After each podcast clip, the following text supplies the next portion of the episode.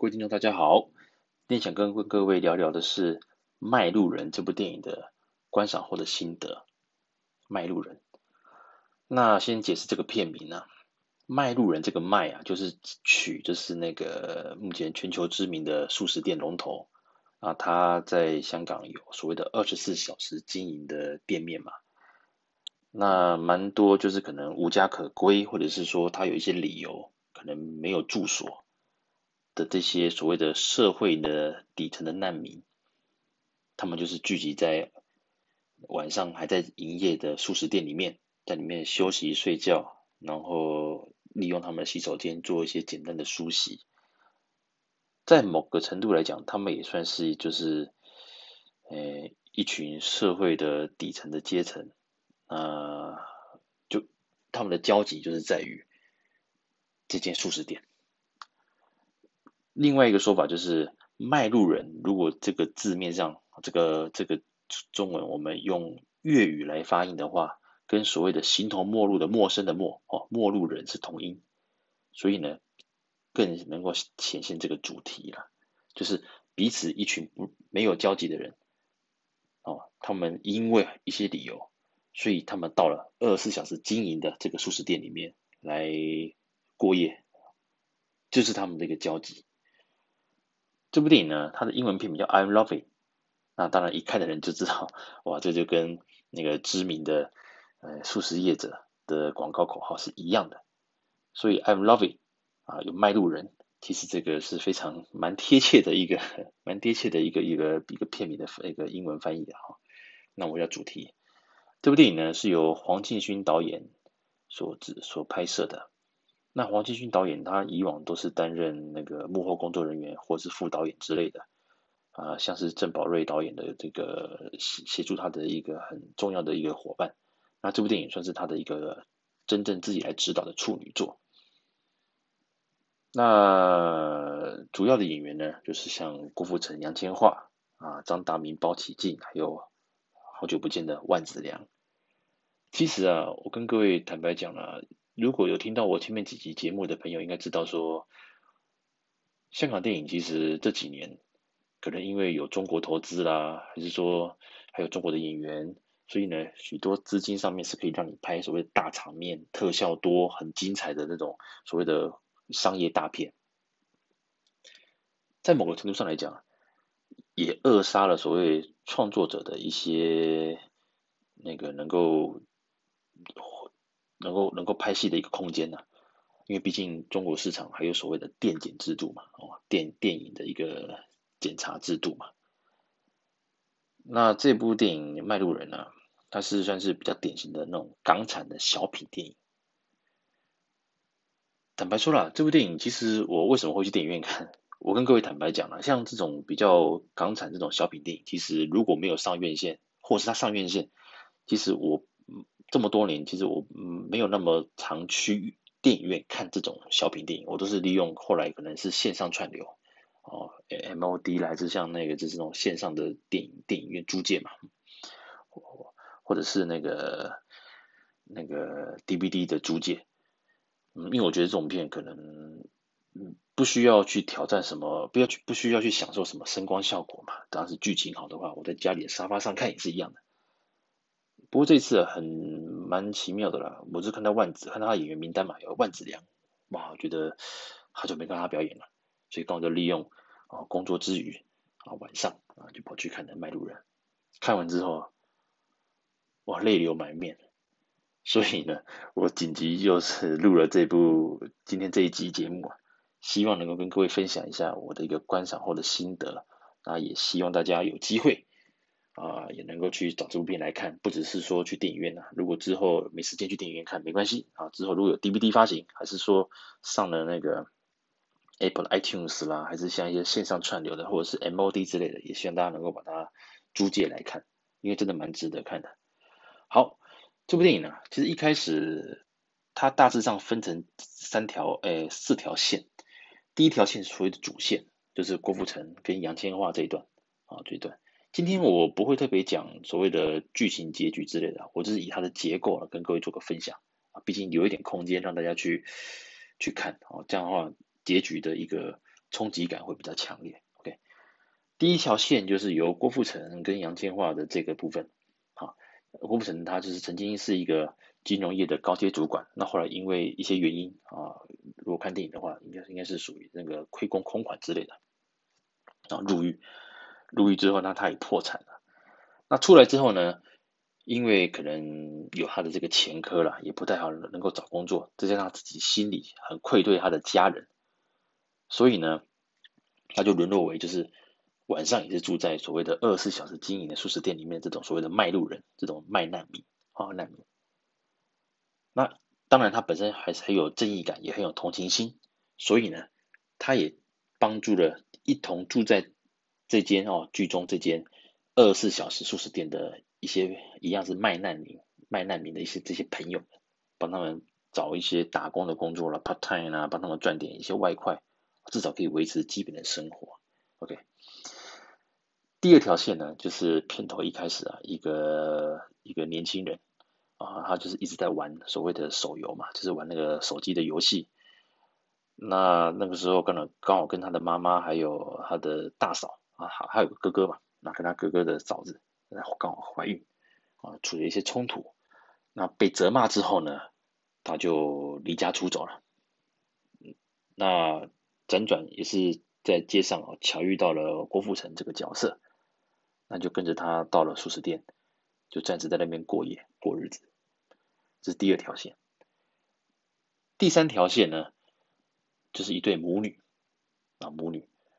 那母女的话，就是妈妈，她是还没有取得香港的居留权的这个资格，所以呢，她一直很积极的要去申请，跟社会局申请。在这个时候，当然郭富城有出手帮忙，啊，用英文写了一些陈情信，啊，就交给这个母女，请她妈妈再去跟政府做这个争取。那小女孩当然她有上学，只不过她晚上回到家之后呢，呃，也没有回家了，就也没有家了。好，回下放学之后呢，就是也是一样到速食店写功课啦，那来休息。这是第三条线。第四条线呢，就是有，哦，我很想看的就是万梓良跟张大民这一块。那万梓良他是饰演一位就是已经退休的一个消防员。那因为他的太太啊，呃，因为钱被所谓的那诈骗集团骗光了啊，所以呢就自杀，那也让他一直无法面对这个事情，慢慢慢慢，他也不敢回家了，所以他晚上也就是会来到那个速食店这边休息，这样子，当然他会留个空位，留给他老婆嘛，一个一个空位，主要是算是补填补他心里的一个缺口。张大民这个，另外一个张大民这个角色。他是一个蛮会画画的一个一个一个，不是说流浪汉呐、啊，应该说他就是会画画，是一直怀才不遇。那郭富城也有帮他介绍一些工作，或者是一些就是地点，可以让他能够卖他的一些创作之类的。不过一直都没有人去青睐的，或去喜欢他的作品啊。这是第四条线。那这四条线基本上，他彼此并没有冲突。那各自在都有一些戏份，会特别的是把这些线来第二条、第三条、第四条这些演员的配角的这些线，把它特别的表现出来。那当然，整个穿针引线的这个主线就是第一条的，就是郭富城这一块。好，我们回到郭富城这个地方，他原本就是一个金融界的精英，哦，精英。当然就是所谓的怎么讲，就是社会的上层嘛，然后意气风发又又帅，对不对？那他在某个场合的时候呢，就是遇见的时候，可能就是公司聚餐啊，有请所谓的红包场的小姐，那就是杨千嬅。其实在香港也是了，就是如果你今天在传统的一个餐厅或酒楼办一些联欢会，你就会请那个歌手来驻唱，歌手来，哎，来来现场高歌几曲。然后大家可能就包个小红包给他，这样子，这种这种模式的话，在香港也是相当的一个普遍。那杨千嬅就是因为那个时候第一次跟呃郭富城碰面，那也换了名片，就对他印象很深刻，就有点所谓的暗恋他的这种感觉。不过两人并没有特别的特别发展下去，因为后来郭富城也入狱了，哦，也入狱了。啊，等了很多年出来之后呢，两人虽然在街上巧遇，可是杨千嬅认为郭富城应该也忘了他自己是谁了，啊，忘了杨千嬅这个这个这个歌手是谁了，所以并没有把他的这个爱意这么明显的表达出来。这是一开始是这样，不过他也会默默的去协助帮忙郭富城，包括郭富城在找工作还是说帮大家排解那个一些问题的时候，杨千嬅的角色。就会出现，然后帮助他，帮他一把。OK，整体来讲的话，其实就郭富城他整个的一个设定呢，这部电影的话，它算是中规中矩。何谓中规中矩呢？意思是说符合我们影迷的期待，可是有没有到达所谓的爆发性的或者是一个很突破性的一个亮点呢坦白讲，其实我认为是没有了。好，我认为是没有。虽然他这部电影也入围了啊，香港金像奖蛮多奖项的，包括最佳男主角、最佳男配角。最佳男配角更特别，是由万梓良跟张大民一起来竞争哦，同部片两个配角被提名啊，一起竞争。那最后是由张大民获得二零二零年香港金像奖的最佳男配角。我待会会再好好的介绍张大民。那郭富城当然他表现是不错的，只不过当然他就是片中里面，呃，就是一样走比较颓废嘛。那可是当然他的帅度，其实这个就回到我们之前提到的，之前几集有提到，就是蛮多演员确实是因为他的呃，比如偶像出身啊，那确实就是长得好看，长得帅。可是往往这个所谓的帅，包括刘德华。大家会比较忽略到他的演技，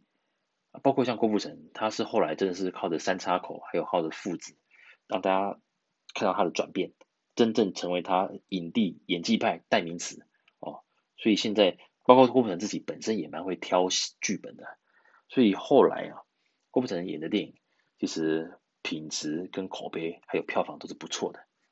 这次选择卖路人啊，那据一些新闻表示。他们剧组是有刻意的，这些演员他们都有刻意的，就是把自己孤立自己，哦，要要营造出那种所谓的隔阂感，哦，让自己能够更投入在这些所谓的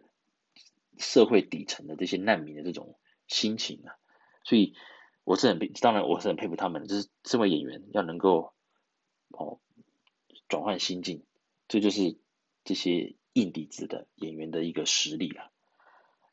郭富城基本上他的角色我刚提到，虽然是中规中矩，不过他里面所表现出的一些无奈的眼神，包括就是他后来因为得了肺癌嘛，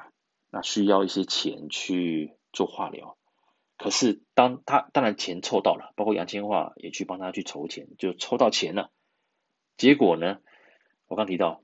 母女那边他们。因为有被追债，所以他又紧急的把这个钱救命的钱救自己命的钱，然后交给了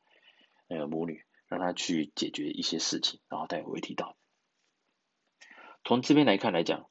他确实啊，真的是很有义气，很有同情心。那朋友第一，朋友优先。反而他自己的肺癌，他也是撑到后面，真的是已经受不了，快不行了，才去被说服说准备做化疗嘛。所以他的角色基本上来讲，虽然中规中矩，可是其实他的层次是有的，层次是有的。那只不过这部电影，当然我因为可能片长的关系啦，他并没有针对郭富城，甚至其他演员的一个角色做更多的琢磨，这是比较可惜的。就像比如说我刚提到，就是万梓良跟张大明这个这这这条线，万梓良当然他就是因为。那老婆跳楼自杀，所以让他心里有个阴影，有个缺口。那他有一段就是因为，呃，素食店他需要做一个清洁，所以那天并没办法二十四小时营业嘛，晚上要半夜要做清洁，要做消毒，所以就请大家先离开。可是万子良他已经不敢回家了，他很依赖这个在素食店这边过夜的这个生活，所以呢，他就大吵大闹嘛。在那个时候，大家才知道说他真的讲出来他的一个为什么会变成这样子的一个原因呢、一个原因，他并不是没钱哦。我刚讲到哈，这是一群所谓社会底层难民，他们集中在集合在同一间素食店所发生的一些点点滴滴。可是这边蛮妙的是，万梓良这个角色，他是一个退休的消防队，就是这个退休公务员嘛，对，他有退休金，他并不是没有钱，而他是不愿意去面对老婆过世啊，一个人就是在家里的这种感觉。所以这部片来讲的话，蛮我觉得如果再给万梓良多一点空间，或者是交代他之前的一些事情的话，或者是帮他单独带一条线，也许十五分钟就没关系。哦，是再帮他做一个特别的一个表演的话，我觉得其实万梓良会有更多发挥空间，因为这个角色其实还蛮让人想要去挖掘，为什么以他这个这么好的工作，啊这么好的背景，结果老婆却因为可能听信了诈骗集团，好吧，而被被被骗很多钱，却想不开，这蛮可惜的。因为的坦白讲，如果你的老公是你的另一半是有。办法帮你还债的，其实一般来讲是会做一个所谓的去求助嘛。可是为什么并没有，而且选择自杀？当然有很多原因啊，只不过这这一个部分没有特别的去琢磨，我觉得蛮可惜的。因为我觉得万梓良这条线是可以再做一些一些一些一个深度的一个去去去去说明这样子。那张大明我刚提到了，他就是因为可能长相问题，所谓长相是说比较娇，别就是什么，可能长相没那么讨喜。哦，这是他在电影后面有提到的，所以他做什么事情好像都一直都不是很顺利，那他有种有种怀才不遇的感觉，这种郁闷，所以呢，他也在最后的时候，呃，选择了一条不正确的道路，啊，让自己啊走掉走到另外一个地方去，那蛮可啊，并不是死亡啊，不好意思，他最后就是。其实哦，这讲了没事。他是其实是一个狡诈，他就是为了三餐哦，去努力，在包括比如说在路边摆自己的画，还是说怎么讲，就是想办法去赚一些钱，只只求三餐能够勉强温饱。所以当他最后被逼得不行的时候，他选择了抢劫。但他抢劫并不是那个那个什么那个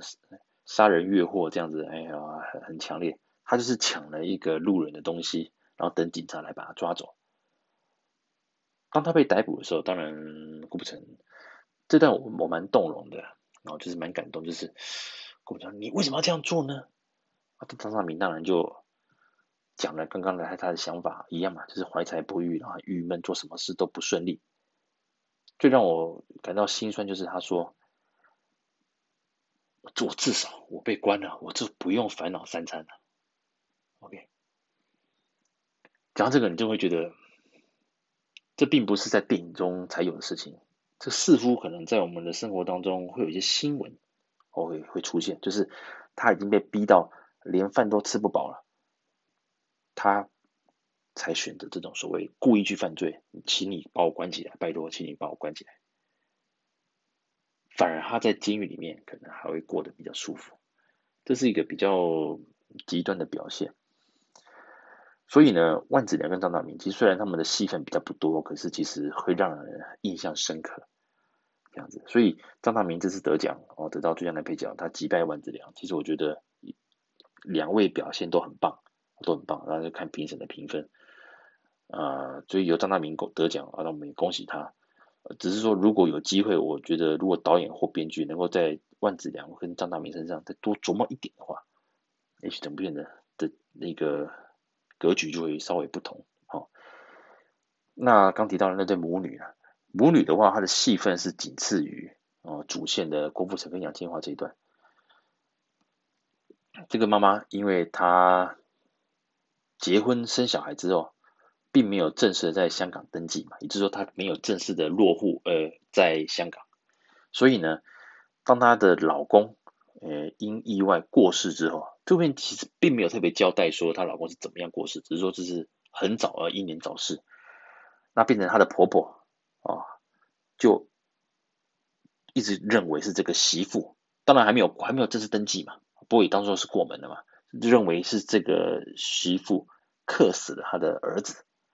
所以也是自暴自弃，然后喜欢去赌博，那每次赌输了，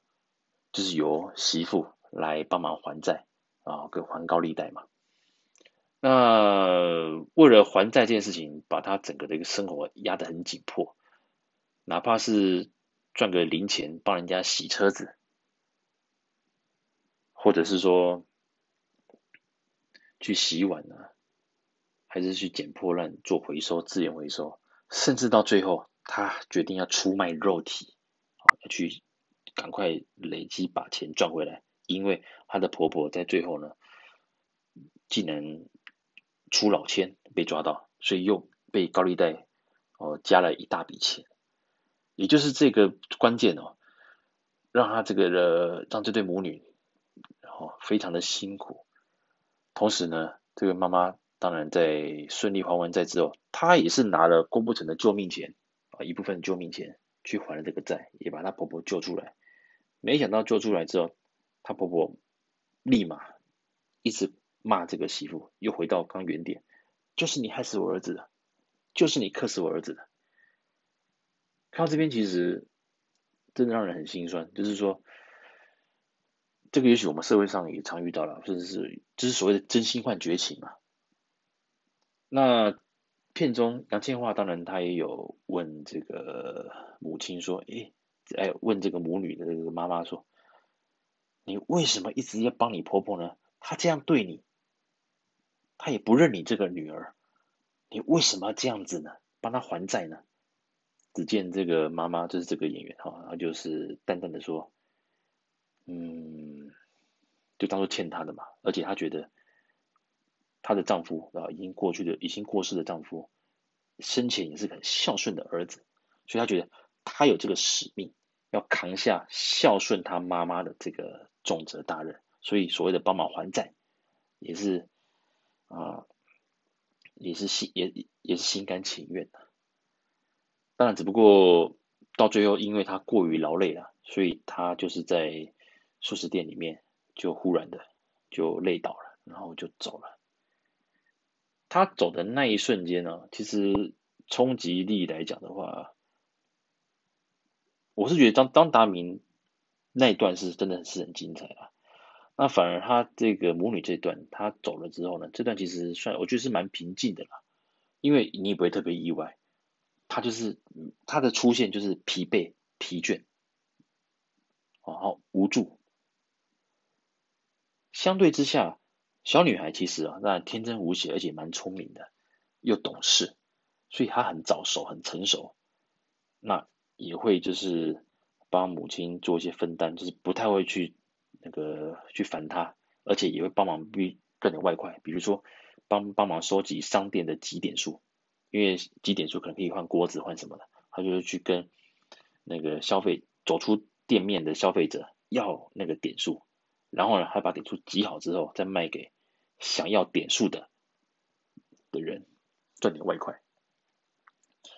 看这边我们可以知道说，这是一个反差了，就是说。明明是一个应该要好好的学习，好好的跟同年龄的朋友一起玩的一个年龄，却被社会却被这个现况逼到他必须很早熟，而且很早就要去所谓的为了赚钱活下去而努力。当然最后他是没有被送到孤儿院啊，所以就是郭富城帮母女写的陈情信，确实是有达到效果了。啊，所以其实当然，妈妈在那个当下后来并没有去得到这个成果啊，就先离开了。不过她女儿确实还有得到政府的妥善的一个照顾，这是一个还算是还算还还算是令人欣慰。那母女这条线呢，当然她的比重是蛮高的啦。那这位妈妈是由那个刘雅瑟来主演的，啊，演技相当不错，而且里面也是蛮素颜的。所以呢，当然我们会觉得她很傻，很傻。哎呀，怎么会为了这个婆婆，这个所谓的恶婆婆啊，这个坏婆婆，就把自己的搞的哦，也最后也是把自己的生命给牺牲掉。这条线也是让人令人唏嘘的，看完之后真的是蛮蛮蛮令人心鼻酸的。OK，那我们再看另外一条线，就是我刚提到一个年轻人爱打那个手游手机游戏。那离家出走之后呢，遇到了郭富城，那也跟着他到处去打工赚点钱，不过郭富城他真的是蛮妙的，他知道这个年轻人是有机会的，所以他一开始都是以帮他找到正职工作，或是比较有保保障的一个工作，并不是所谓的什么路边可能打零工之类，不是这种，他一开始是帮他找，比如像外送、外卖员、外送员，还是说像是一些比较呃比较看起来不是那么像流浪汉的那种。那种那种临时工啊，那最后呢，他当然是他的一些表现。一开始这个年轻人本来很抗拒的，他觉得哎，好好累，好烦哦，工作好累，怎么之类的。那当然就是被郭富城有稍微训斥了一下。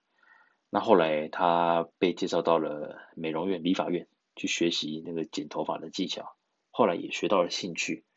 所以也就安也就安定下来了。那从从后来也跟。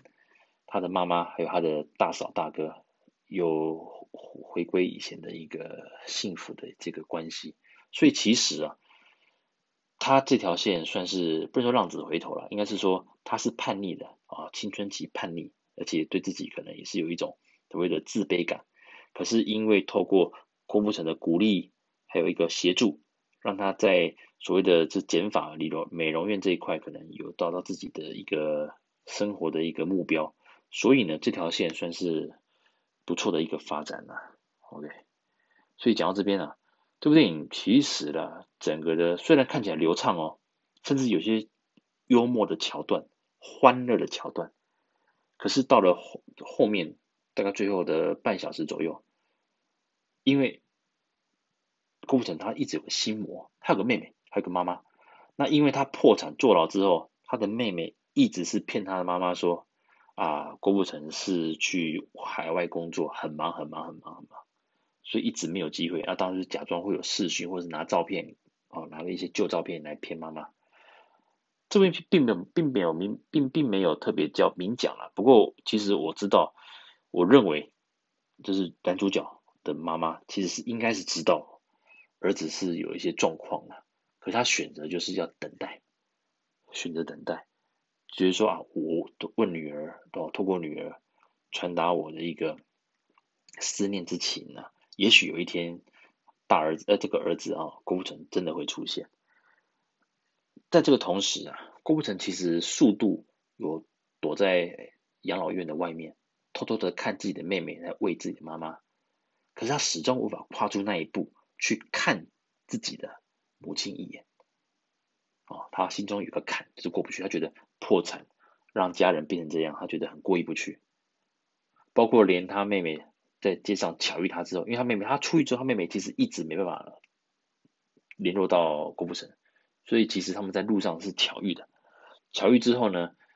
他当然希望说，你这个哥哥再怎么样，你至少你妈妈生日你也回来走走吧。可是呢，郭富城一样，他到了养老院，他最终还是没有。跨进去，这是，真是个很遗憾的一个场面。因为当然到最后，他放弃化疗，然后搭着公车想回家。所谓的大家都会讲嘛，落叶归根，落叶归根，不管什么情况，就是想回家看一眼。可惜来不及了。那我看到这段的时候，其实爆哭了啊！当然就呃，当然没有没有到爆哭了，就是整个泪流满面，老泪纵横了。哦，其实各位可能也知道，人到一个年纪之后啊，特别是中年人，很多情感戏哦，真的会让自己有种鼻酸或催泪这种感觉啦。嗯，啊，这部电影其实他把整个的一个香港的社会现实面有演出来，只不过因为他的线比较多，线比较，其实如果是我是认为了。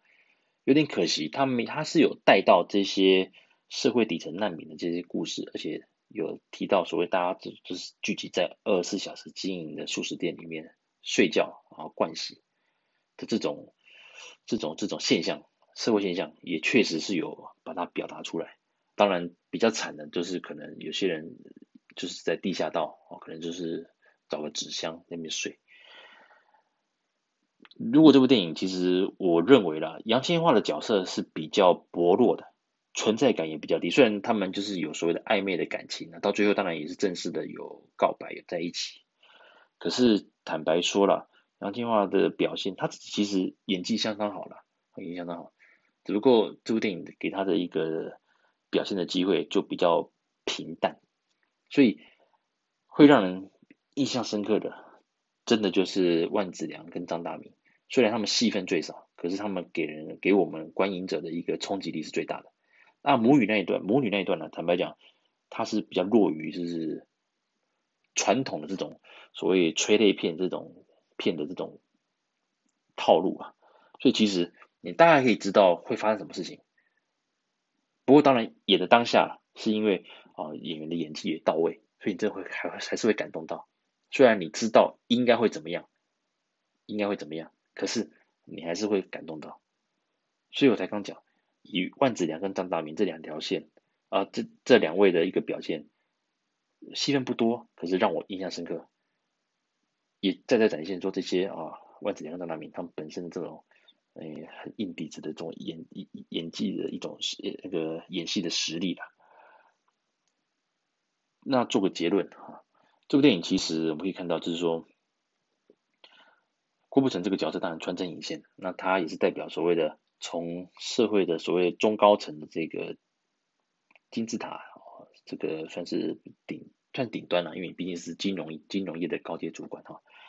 跌落到底层的时候，可是他他的心还是好的，他并没有因为这样子自暴自弃，他确实他没错，他自暴自弃，他对自己自暴自弃，可他对于需要被帮助的人，他还是会伸出援手。